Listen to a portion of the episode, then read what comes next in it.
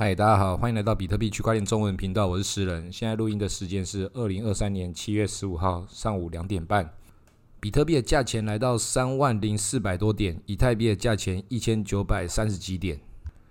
就在昨天的时候，发生了一个大事，就是瑞波币跟 SEC 之间的那个诉讼，美国的那个法院就判决 SEC 败诉，瑞波币不是一个证券。然后就一路暴涨的这个八十几趴，我们一开始刚看到的时候二十几趴，然后就一路的很妖孽的这样就涨上去。那之前有讲过那个恒星币，就是瑞波币的分叉，也都是同样同一个系列的，也都跟着涨。那这一次的这个速度实在太快太急了，所以那个恒星币的中间的窗口也没有时间赶上。不过大家就是把这个剧本把它记得。之后，如果瑞波币再有这种很妖孽的事情的时候，恒星币那个按钮你要先准备好。一看到瑞波币一涨的时候，恒星币那个多单就直接开下去。那这个时候就是不一定可以玩得到，但是你可以玩得到的话，它就是其中一个可以偷偷赚个零用钱的一个小技巧。那其实这一次的瑞波币的涨幅跟以前的这个剧本稍微有点不一样的地方，在于说，它这次其实在这个案件的结案之前，他就已经在偷涨了。这种逻辑，你就要站到主力的想法之中。对主力来讲，他都同一笔资金，我左手到右手，我现在就先偷买它，我把它买涨的。那你现在对你来说，你都还不知道结果，你要跟吗？要是出来的时候，它就是被列为证券，它肯定就是要一路狂跌啊。但是对主力来说，它都是在同一笔资金，它没有这个成本。但是如果说它一路要往上去、往上涨的时候，对他来讲，他还是同一个成本，然后韭菜要来接盘的话，就看你们可以接到多少嘛。我先把它炒到三十趴，你们要一路把它一起炒到八十趴，那就是大家自己要上车，自己该做什么样的这个决定，有什么样的觉悟，该被割的就要被割。中间敢赚的人，赌起来有赌到的人，那都是那都是很舒服啊。但是谁知道呢？所以这也就是很多人在靠背瑞波币的原因，因为很明很明显嘛，他就是在炒作起来的一个一个逻辑，他可以拿拿诉讼这件事情作为他炒作的一个筹码，实在是太优秀了。从我在好几年前加入币圈的时候，就一直看那个瑞波币跟不同的单位一直有奇怪的诉讼，跟那个 R 三啊、Coda 啊，一下欠谁多少瑞波币，一下又是这种证券型的这种争议。本来都觉得哇，怎么那么多的事情呢？到底处理完了没？到后来又看懂的，你就是在拿这些事情来当做当做那种公关技巧，要怎么样都可以。因为对他来讲，本来印出来的钱就是免费的，而且你去看这个他的那个裁决书，那个法官也并不是完全的去说瑞波币是一个什么样的去中心化，他也是讲他最一开始在发行的时候，他的逻辑是如何，但是他在最后的时候又走向了他。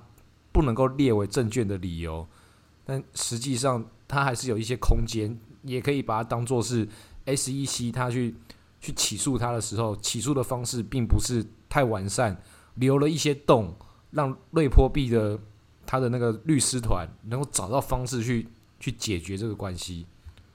但我讲比较阴谋面的话，就是说，那就他们有他们之中的默契嘛，是不是？你就是一直在这边继续搞，然后大家就继续继续。一下子开，一下子关，要炒要涨要跌，都是被控这一这一小群人给控制住的。我在很早之前有买瑞波币的原因，就是因为觉得瑞波币是相较于比特币之下，它是也打造了一个看起来是有它去中心化的这个技术，但是又跟这个传统的银行体系，它是加入这个既得利益者的这个邪恶帝国，所以我就因为这个原因我去买它。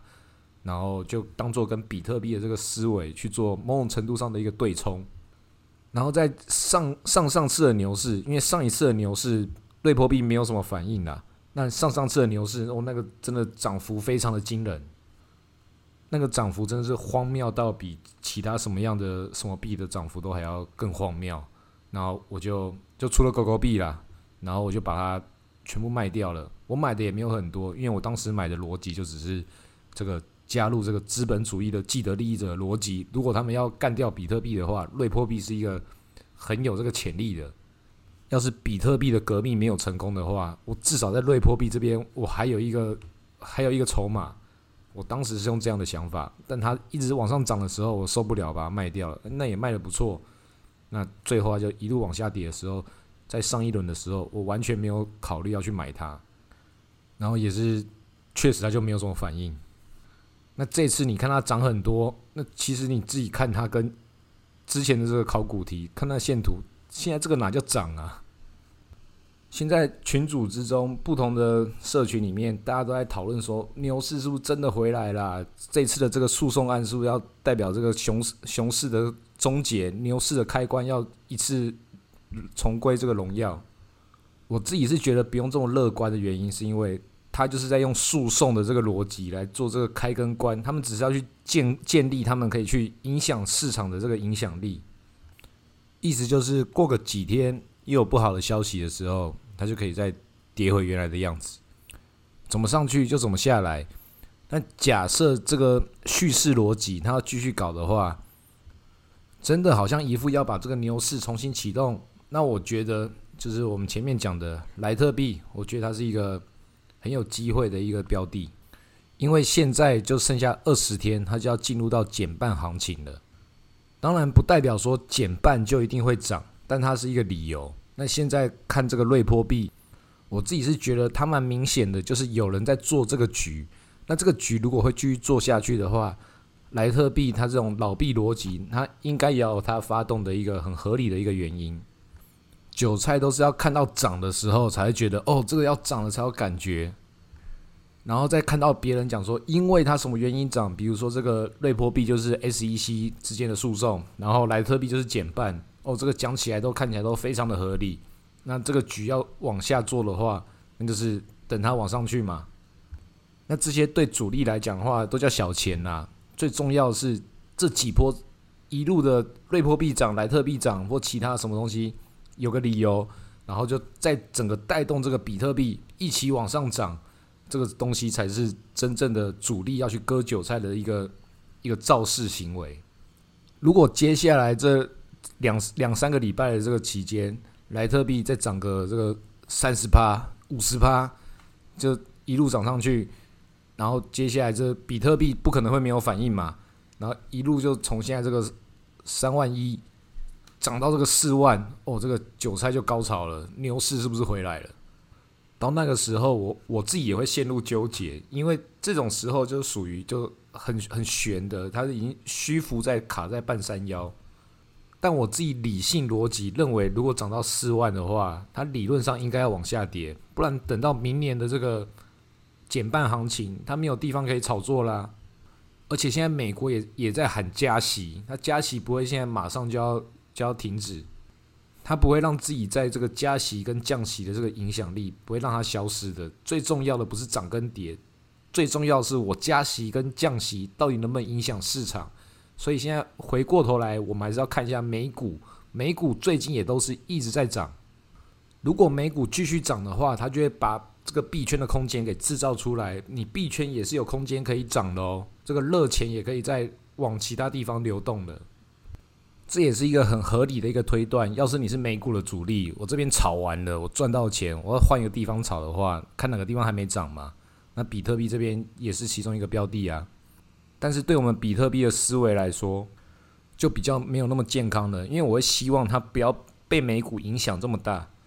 要是你是政府，要是你是这些机构，你想要想要的事情就是希望比特币不要这么快的去把整个传统金融的所有的这些传统的优势、这些这些影响力给降低。那最好的方式就是让比特币本身的影响力降低。比特币现在都有这些减半行情，让它可以一路往上涨。但是以往的这个减半行情，只是刚好在这个传统的经济，它没有他们这样的波动的规律，刚好都搭上减半行情的这个逻辑，一路往上涨。但是当时是因为大家都还不太认识比特币，现在所有人都知道它了。虽然它在更长期的大未来，它一定就是会变成去。作为这个全世界金融的一个结算系统，但是在短期之中，你能够把这个结果往把它延后，那就是这些政府他们想要做的事情。那最好的方式就是让它该涨的时候不涨，让它该跌的时候不跌。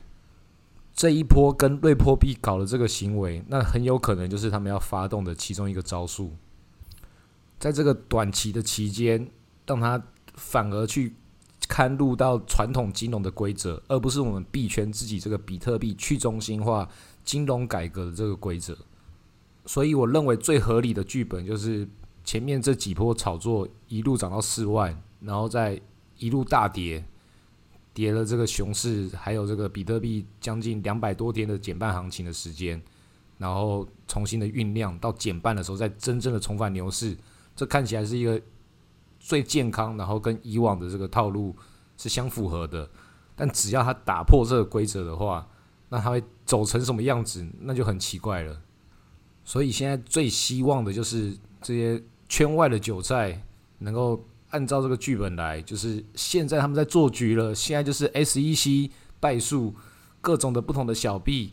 那些本来化为证券的，他们是不是也有机会可以重返荣耀？那确实，他们也是先涨了一波，然后圈外的韭菜看到了，他们重新进场抄底，觉得这个币圈的牛市真的要来了。等他们真的真的都进来，主力跟政府他们都忍不住，哇，这个韭菜太肥美了，我现在不割就要被别人割走了。那他们认真割的时候，我们才可以真正的进入到一个该有的熊市。这个剧本在他们。受不了的时候，走下去的时候，又回归了正常。那我们要做的事情就是，假设它不正常，假设这些韭菜他们没有那么傻。如果剧本不这么走的话，我们也只能这样接受。那你能够做的事情也不多，就还是跟原来的一样，就比特币抱着一样，常常说的那一句：白天工作，晚上念书，假日批判。因为在我自己看来，虽然我刚刚也讲了一个我自己觉得一个相对正常的剧本，但是我讲的这个正常也是基于有有很多人的思想是不正常的状况之下，我们把这种不是正常的思想做一个正常的评估，它才成为我们去推断的这个样子。因为这个世界本来就不是正常的，很多人都都不正常，正是一个没有什么叫做真正的正常，都是。有不同的原因去让不同的人做出这些当下他们所做出的这些行为，不一定每个原因都是具有理性的背后的这个逻辑，但是他最终你回过头来用一个更宏观的角度来看的时候，从后面来看，它都是一些最终应该很合理的一个结果。这个结果只要产生的，它就是合理。所以，即便我推断说有这个我认为的相对合理的一个剧本，然后也有可能有一个不合理的剧本，可能会打破我所认为的一个规则。但是，在这个两百多天到减半行情的时候，中间还有很多荒谬事情可以发生啊！可能最后还是要走向一个一样减半的时候，就是要开始牛市啦的这样的状况。能做的事情就是看下去。所以你会发现，不论我们如何的去评估它，最终我们都还是在这个荒谬的这个世界中做着我们自己想尽办法努力的事情。但是比特币就还在那边，它就是这么单纯嘛？大家荒谬自己的，但是比特币就在那边，就是比特币。其实上一集我们就已经有提到 XRP 了，所以不知道有没有朋友就是因为这样子就去布局了 XRP。但是我自己是觉得。这种游戏我们都不一定每个东西都要去玩，很多东西都要回归到某种程度上的单纯，像是比特币就这么单纯。我刚刚讲的，我也知道 XRP 要搞事啊，那为什么我没有去玩？为什么我知道它了，我为什么不去参与它？有时候人生要建立某种程度上的减法。之前我有一个朋友，他本来家里就已经很有钱了，已经有钱到一个地步了，但是。他跟我说：“诗人，你要想想，要是你现在有十亿美金的话，你会做什么样的事情？”这是一个很好的思维检验。我也必须讲，他并不是第一个跟我讲这样话的人。我曾经看过彼得·杜拉克，当代最优秀的一个管理学家，他在不同的企业之中去做这些企业的这些见解啊，或什么的这些管理顾问的一些行为。他也是问不同的这些员工，今天你在这个企业里面，你做什么样的事情？你为的是什么？你热爱你的工作吗？为什么热爱？为什么不热爱？他先问第一个问题：如果你现在有二十亿美金，比我刚刚那个朋友讲的还要十亿美金还要更多，你会做出什么样的行为？如果你真的有这么多钱的时候，你真的要做的事情，那就真的你很很热爱的事情，那是什么？我们每个人都去想想这件事情，即便可能我们没办法达到那个地步。但是他可以回过头来想想，有些事情我们并不一定要达到那个等级，但是我们就可以在当下的时候就可以得到我们该有的这个想法，该有的人生进程，可以跟这个万恶的资本主义去去排除它的。你可能本来就可以得到你要的人生，但是你在这个制度跟规则之中，你已经先认为你应该要去配合配合这些人的这些肮脏逻辑。但是你都想通了，像我也想通了，那为什么都还没办法放下呢？为什么？因为我们安全感不够。那我们节目就是做一个有一部分心灵成长的一个一个态度，就是告诉你，你要建立你的安全感。作为财务财务逻辑的话，一个最简单的方法就是，也是讲了很多遍了，比特币、黄金、房地产。你这三者都有的时候，不可能没有安全感的。三者既为对冲，同时又是各领域的顶级资产。你在台湾，如果房地产会大跌的时候，就可能是打仗之类的事情，那比特币就会涨嘛。那以黄金来讲的话，全世界有任何的一个东西，任何的一个一些状况，什么东西崩跌的话，那比特币就会涨啊。那全世界什么东西都在涨的时候，那这三个东西都会涨，所以我就是一直告诉大家，比特币、黄金、房地产太简单了，这个事情，这也没有很难，因为比特币、黄金、房地产都是都是天然存在的一个东西，你这三者都有的时候，谁管那个什么 XRP？刚刚讲那些乐色事情，今天要涨要跌，他想要。搞什么事情？明天又不搞什么事情？嗯，这些这些啰嗦的东西，你需要在乎吗？你生命中的其他东西难道不是更有意义吗？但是如果你必须要在这个地方去去跟他搞一些什么东西的话，那也是我讲的，就是拿出你十到二十趴的资金，在这些荒谬的事情里面，跟着其他人一起荒谬嘛？人家这边。乱七八糟的时候，我也一起来乱七八糟。但是他们血流成河的时候，你不会动到你的老本；但是他们鸡犬升天的时候，你那二十趴也是参与其中的。所以这样的逻辑是一个最简单的。我已经告诉大家好几集，一直在讲这个最简单如何一个稳固，然后稳定中求发展，发展中求精进的求精进的一个策略。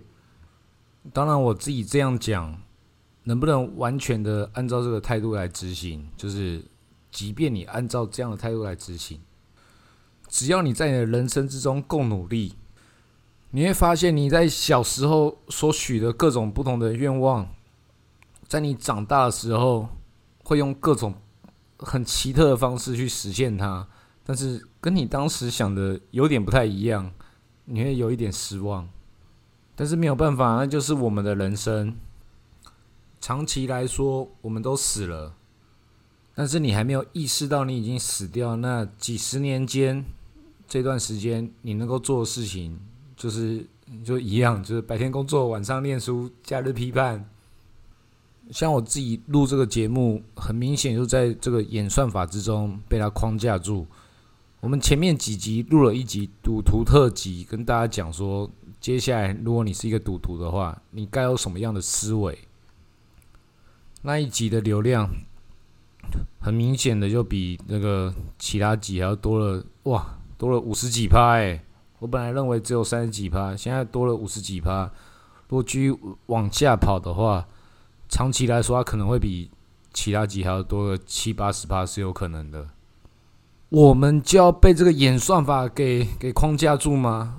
我就因为要这个多录几多录这个时间，然后让演算法去去帮我去推波吗？我也需要了，我需要大家帮我按赞，我希望大家去帮我支持，就按赞、分享、订阅。但是没有办法，很多事情都是我没办法控制的，你也没办法控制的。那我还是希望大家就是想按赞就按赞，但是不想要去屈服于演算法的话，就也不要屈服它。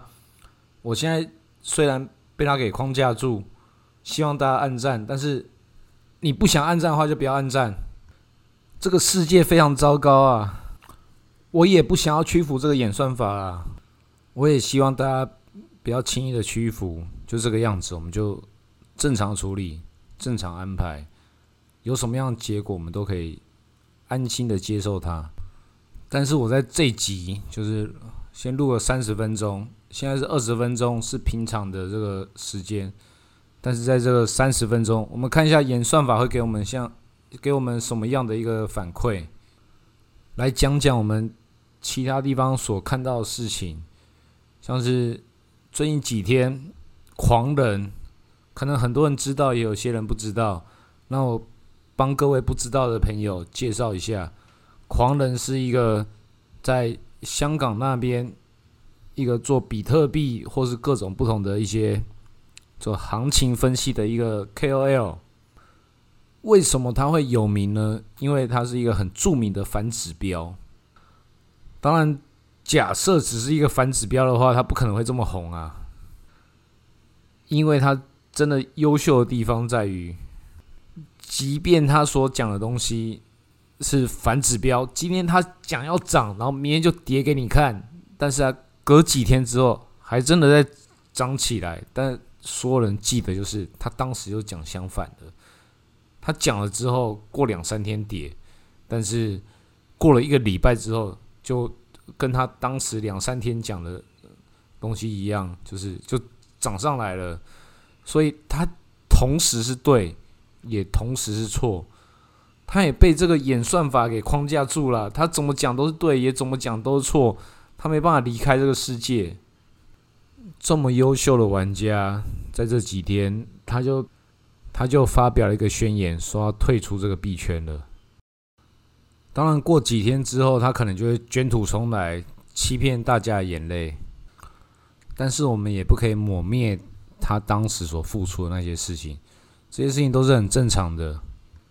世间的所有东西都来来去去，即便有可能有一天我失了，我也没办法往下录了。